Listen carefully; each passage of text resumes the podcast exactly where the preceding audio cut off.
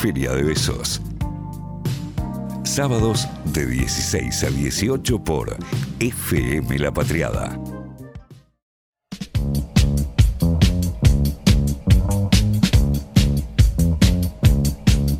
Esa música de sábado también para esta hora indica el inicio de la columna quincenal de Feria de Besos que se llama Cuando el arte ataque. Bienvenida, Sofi Tolosa Orquera, a Feria de Besos. Ustedes arroba curvas del aire. ¿Cómo estás, Sofi? Hola, sí soy yo, efectivamente. Estamos hablando de la misma persona. Soy la estoy. persona con apellido compuesto en DNI La que de, viste esta, de esta mesa, ¿no? No, no es cierto. La Vos gente- también tenés Pero apellido en- compuesto en el DNI, ¿eh? Sí. Ah, yo no, mi vieja No, no, Pero tu apellido no. compuesto es padre-madre, digamos. Exactamente. A ver, Claro, a mí también. ¿cuál es el segundo? ¿Ventieri qué? Guzmán. Ah, Es verdad. muy Pero hay mexicano gente que no todo. lo usa, como este Ventieri Guzmán. Yo lo. Vos sí lo usás, y sobre todo además es re sonoro el de Tolosa Pero Orquera. vos me encanta. también ¿El tenés... quién me parió a mí? Y vos Tolosa no. No, Toloso no. Toloso no. Orquera fue. Pero vos eh, tenés un solo nombre también, eso ayuda muchísimo. Vos tenés dos. Sí, Muy largo tu DNI. muy largo. Además de un número raro.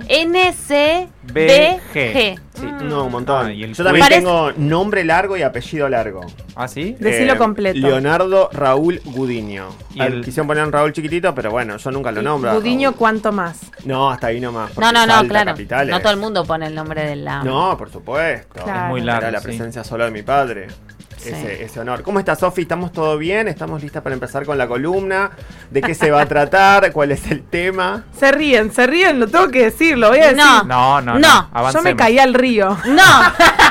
es, es título de una tapa de caras. Yo me caí al río. En tetas. Cara. Llena de barra, así muy sexy. Me caí al río y me puse muy mal, me puse muy mal. No vamos ¿Todo esto sucedió No hace muy poco? de eso. Había sí. dispositivos electrónicos involucrados. Bueno, pero Es muy reciente, muy reciente. así te puedo preguntar algo, no me animé a preguntártelo por, por temas Hacel- sensibles. hacelo en vivo. Pero En te. vivo en la sí, radio, pero en vivo es mucho mejor porque las pongo más. No. Sí, voy a sí. llorar. No, no, ¿eh? no, ni pedo, boluda. Eh, Si cuando te caí, si cuando te caíste era profundo. Esa era mi No, pregunta. no, así a pie. Ah, listo. Así a Hacia pie. pie y dice la gente que me vio que fue inmediata mi recuperación. Claro. Sí. Así como que O enseguida. sea que no se mojaron del todo los equipos. No Sí se mojaron, se inmediata. sumergieron.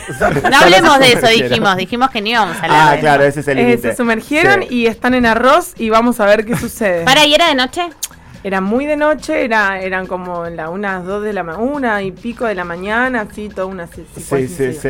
Una vuelta. Bueno, así estamos. sí. Una Así vuelta estamos, en, en Capilla del Monte, yo eh, no sé si vieron la parte del, del río de la Toma, que caminás, caminás Ah, por la caminás mucho, caminás, cuatro caminás. kilómetros. Y en ese sentido, ¿Cómo eh, que va subiendo equipo? como piedras y te metes ollita, iba con dos compañeras y amigas, y le digo, bueno, yo, eh, porque ellas me decían, si vos te caes, vas a hacer pie por tu altura. Bueno, me pongo la mochila, me dan las cámaras, los celulares y ¿qué sucedió? La mochila flotó, amigue, No. con todo adentro y todo zafó sin arroz. Esa es una buena noticia. Qué bueno. Tremendo. Flotaba la Al final no mochila. sos tan alto, Raúl. Nadé para ir a buscar la mochila, la levanté Ah, para pero arriba. un héroe. No, y por, aparte de esa altura que no es poca. la tarea que te dieron por alto. Es tremendo. Te deben dar muchas tareas por alto, ¿no? Y todo el tiempo. Agarrar cosas todo el tiempo es como tu pegar función. las cosas para arriba, enganchar, Sí. desenganchar. Pegatinas, en las pegatinas vos Pegatinas. sos muy, Sí. yo te he visto en Que acción. las guirlandas en los semáforos. En las pegatinas es muy Ah, bueno porque claro, llega a alturas que necesitamos para las pegatinas. Sí, es verdad. Sí, sí, sí, una vuelta con el frente docente disidente usan una técnica muy piola que Sí. a la altura de una le ponen dos palos más y Sí, llegás a lugares increíbles.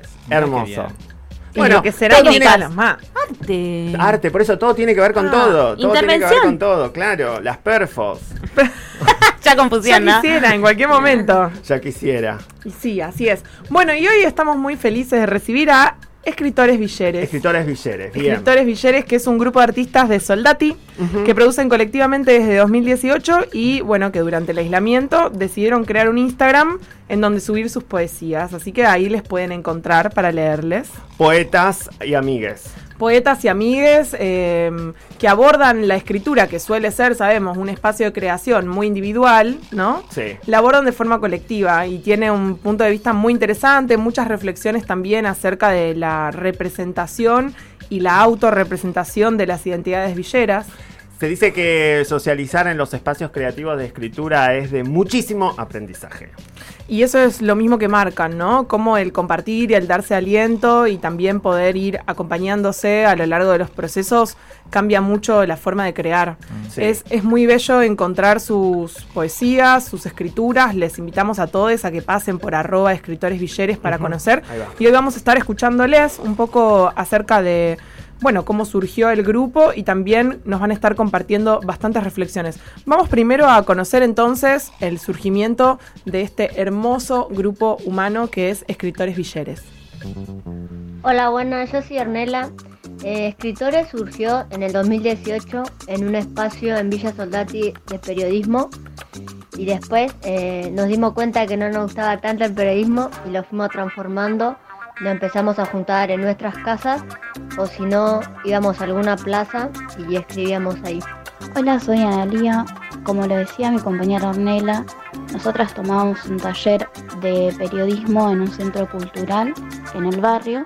A partir de ahí decidimos hacer, armar nuestro propio grupo. De ahí también surgió el tomar las herramientas y lo que aprendimos en ese taller para poder comunicar nuestras realidades y nuestras vivencias, porque no nos gusta de cómo los medios hegemónicos también se refieren hacia la villa y hacia las personas que viven en ella. Hola, mi nombre es Lina Choquetarqui y los que participamos de Escritores Villeres tenemos entre 20 y 25 años. Y antes de, juntarnos y tener nuestro primer encuentro en el taller de periodismo, cada uno venía con inquietudes sobre, che, lo que sale en los medios de comunicación no es lo que pasa realmente en, en los barrios, porque muchas veces esas representaciones que surgen en los medios están cargadas de romanticismo o estigma. Eh, y los debates que se daban en ese taller reflejaban mucho eso y nos ayudaron a poder construir un poco lo que es la identidad villera o lo que nosotros vemos como que realmente sucede en los barrios.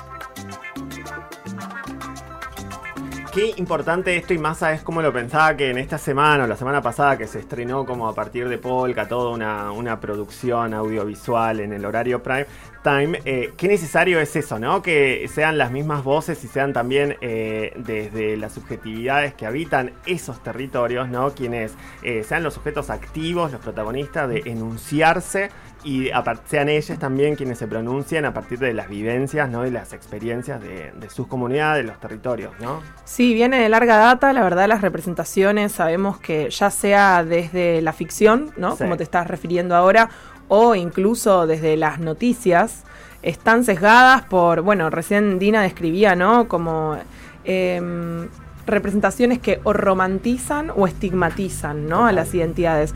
Y que también en ese encontrarse colectivamente y trabajar sobre la autorrepresentación van encontrando una manera de construcción de la identidad villera, porque acá hay algo que me parece que está bueno también pensar, que no es algo que podamos entender como fijo, sino que está en constante transformación, en disputa. Una de las cuestiones que quizás nombramos en eh, columnas anteriores también tenía que ver con quiénes son los sujetos que acceden a los museos, los sujetos que Sí, producen arte, ¿no? total. Y no, no es, Es una verdad. de las primeras asociaciones que la amplia mayoría de la población tendría pensar en que los sujetos artistas son de pronto personas que producen desde la villa. Exacto. Entonces hay una, hay una disputa ahí en escritores villeres, ¿no? Sí. que mm, nos, nos transforma y nos invita a, a una lectura de, disfrute, de goce de la escritura, como siempre desde la poesía, pero también desde la reflexión y desde el conocer realidades que no siempre son las propias. Exacto. Sí, sí, sí, sí, sí, tal cual. Sí, sí, sí. Así que bueno, y, y de esto se trata un poco el, el grupo, ¿no? De ese compañerismo, de ese alentarse. Eh, nos cuentan que a veces escriben grupalmente, que otras veces les pinta escribir de forma individual, porque bueno, hay quien escribe de madrugada, por ejemplo, ¿no? Pero que después todo eso se comparte en un grupo, que se van dando opiniones y acompañamientos para lograr llegar a esa firma colectiva, ¿no? Y que muchas veces también la inspiración viene de encontrar imágenes e incluso fotos del barrio eh, que tengan que ver con las vivencias y a partir de las cuales puedan jugar a describir. Realmente en sus poesías hay imágenes, ¿no? Hay descripciones hermosas de, de esa cotidianeidad y mm, algo que trabajan también de forma conjunta y es muy interesante es que una de las muestras que tuvieron este año, hace muy poquito cerró en el Museo Casa de Ricardo Rojas, acompañaba eh, la producción escrita con fotografías de un telefotógrafo que llama El Cabe, ¿no? Que hace unos fotones Mm. tremendos, así que eso también les invitamos a- a ir a conocer, ¿no? Desde el eh, pensar el retrato desde la palabra y también desde la imagen fotográfica y cómo esos entrecruzamientos eh, dan mucha, no, no sé, como mucha alegría. universos Exacto, con mucha riqueza a, a esa construcción de universos. Y nos compartieron una lectura muy hermosa del manifiesto Villero que la convertimos en lectura colectiva y que les vamos a invitar a escuchar ahora. Por cada ladrillo naranja reluciente, por cada pared sin revocar de mi barrio, hay una familia con su historia, con sueños y promesas de progreso. Promesas que empiezan con uno mismo, con el sueño de ser futbolista, docente, periodista, socióloga quizá, y con el deseo de ser alguien. Como si tener un nombre e identidad no bastara.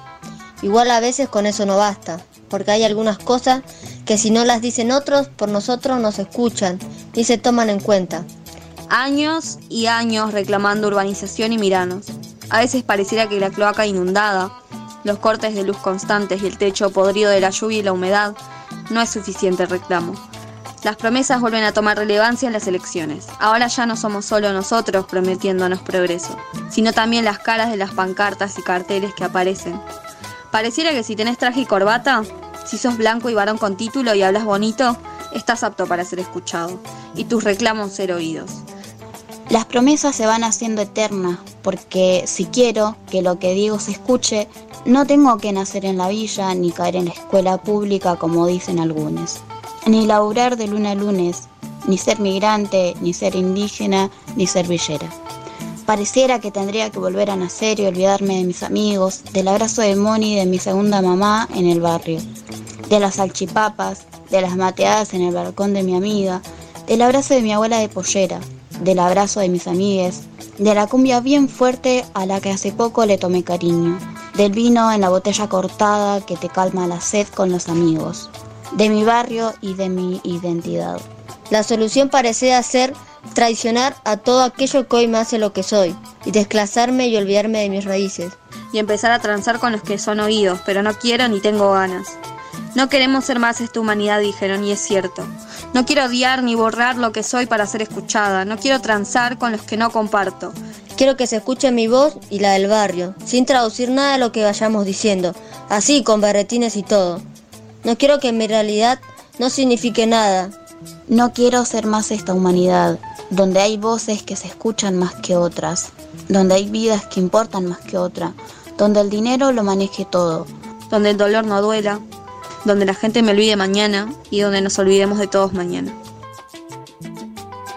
Che, qué potente, Uf. ¿eh? Qué pau. Me pasó algo, algo re loco que vi todo. O sea, mientras Sí. escuchaba iba Sí, viendo sí, sí. todas las imágenes. Y. ¿Vieron cómo se va pintando el panorama? Muy claro, muy Y claro. las, eh, como, no sé, las influencias, ¿no? Como esa posibilidad de ver también a otros activistas, a otros sí, total. pensadores, a esos otros filósofos, Susi. ¿no? A- total, total. retomar, total. retomar a Sí. Susi con el no queremos ser más esta humanidad. Creo que aplica, sabemos que aplica también al tema de la entrevista de hoy, ¿no? Sí, Eh, no queremos sí, ser sí. más la humanidad extractivista, no queremos ser más tampoco la humanidad que subjetiviza desde esa estigmatización. Sí. Che, qué bien este manifiesto. ¿Dónde lo podemos ver, Sofi? ¿Lo podemos encontrar? Pueden leerlo, todo esto pueden encontrarlo en Escritores Villeres. Ahí va. Eh, como estamos hablando de gente muy joven, ¿no? 20 a Está en 25 red, está- años está y toda la potencia, toda la potencia está en redes sociales.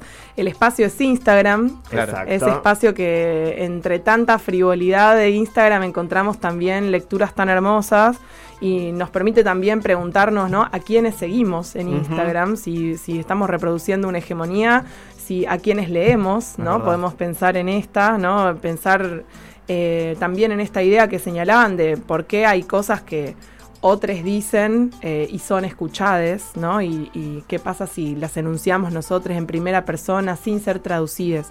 Hay, hay mucha potencia y mu- mucha sonoridad también en las palabras, ¿no? Como mucha claridad en las ideas, así que hay muchísimo por descubrir, diría.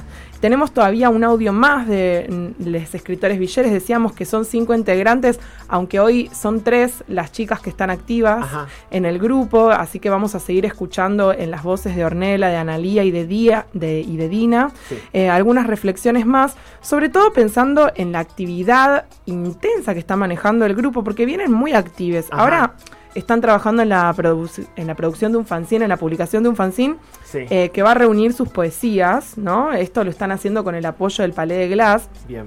Y a su vez, ellos durante este año estuvieron trabajando en qué necesitan aprender los museos, que es algo que ya, una, una iniciativa que ya comentamos en la columna anteriormente, eh, con- junto con Identidad Marrón, y estuvieron haciendo también una residencia en el Museo Casa de Ricardo Rojas, ¿no? Ahí tuvieron una muestra de poesía y de fotografía, les contaba, y también participaron de un conversatorio sobre cultura nacional. O sea que en- dentro de toda esta actividad, ¿no? También pensaron o eh, nos van a compartir para que podamos escuchar un poco acerca de esa experiencia y de las reflexiones en torno a esta idea de la representación y de la autorrepresentación de la, de la identidad villera. La experiencia en el Museo Casa Roja fue muy buena y muy piola porque nos sentimos acompañados y nunca nos sentimos como sapo troposo. Nos invitaron para poder dar un conversatorio sobre la cultura nacional. Eh, en ese momento nosotros tuvimos un debate sobre qué es la cultura y sobre qué lugar ocupa el arte villero o el arte que se produce en los barrios, entre comillas, populares de, de Buenos Aires. Y quisimos un poco llevar nuestro laburo, llevar lo, que nosotros vemos del arte, las piezas artísticas que se crean desde acá.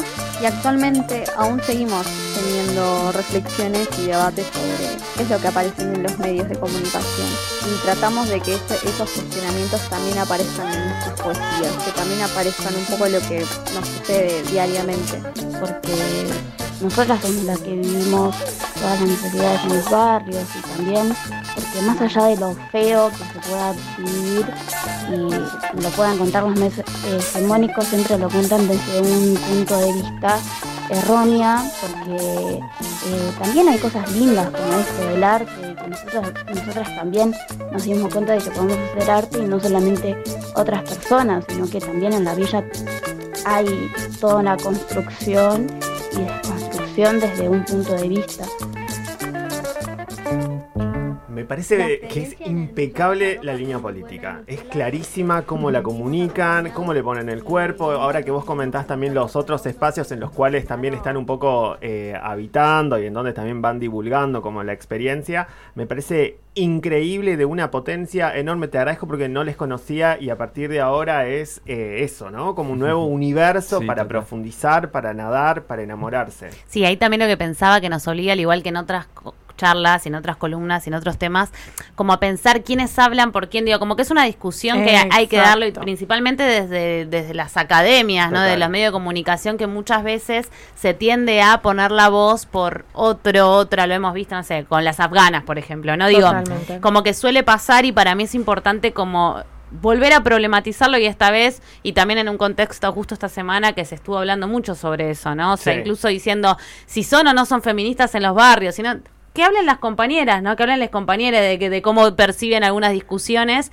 y no eh, otras personas por ahí estar hablando por, por ellas. Y están clarísimos los posicionamientos, Sí, además. Sí. Eh, creo que una de las preguntas que por ahí más resuenan de, de las que nos fueron compartiendo es qué lugar ocupa el arte villero, ¿no? y, y Claro. hay, y hay una pregunta ahí por hacernos también desde los medios, como desde las instituciones, como desde las redes, ¿no? Queremos verlos en todos esos espacios. Queremos escucharles acá en la radio y en todos los medios, o sea, queremos más arte en todos los medios e instituciones y también queremos más arte villero en todos los medios e instituciones, ¿no?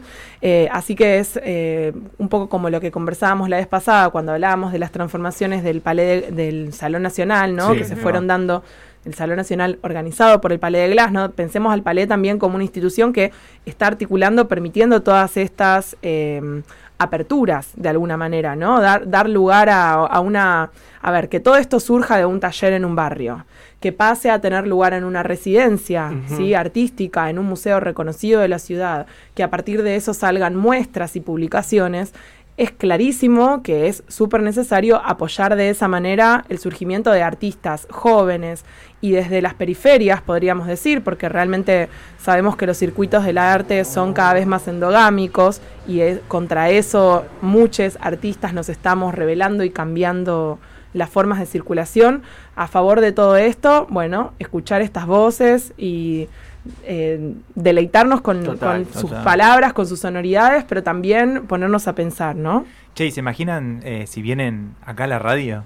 Una Qué lectura bien, en vivo. de. Bueno, Yo ya tiré, tiré plan, ¿eh? De verdad, ¿eh? Ya estás abriendo ahí la invitación. Y porque estamos en un contexto. y Qué lindo escuchar esto, imagínense en vivo y en directo. Yo voto para que sea ese plan. Tipo radio, también radio lectura en una terraza. de Oh, poesía, me encanta. Con los amigos escritores Sí. Che, pará, ese sería buena, ¿eh? Como acá en el Acá, verano. sí, Habría sí. que ver, Robert, ¿vos cómo la ves? ¿Se podrá No sé hacer si así una ronda? Sí. ¿Se hacen actividades en esta terraza? ¿Viste que hay terrazas que no? Las No. empezamos a hacer. Pero lo podemos hacer, ¿no? Sí, sí. Sí, empezamos a Se hacer. Un carioca. Exacto. Y si hablan de construcción y de construcción de las identidades, acá construcción y de construcción del estudio de radio. Por supuesto. Claro. Sí, sí, lo sí, hacemos posible, lo hacemos posible.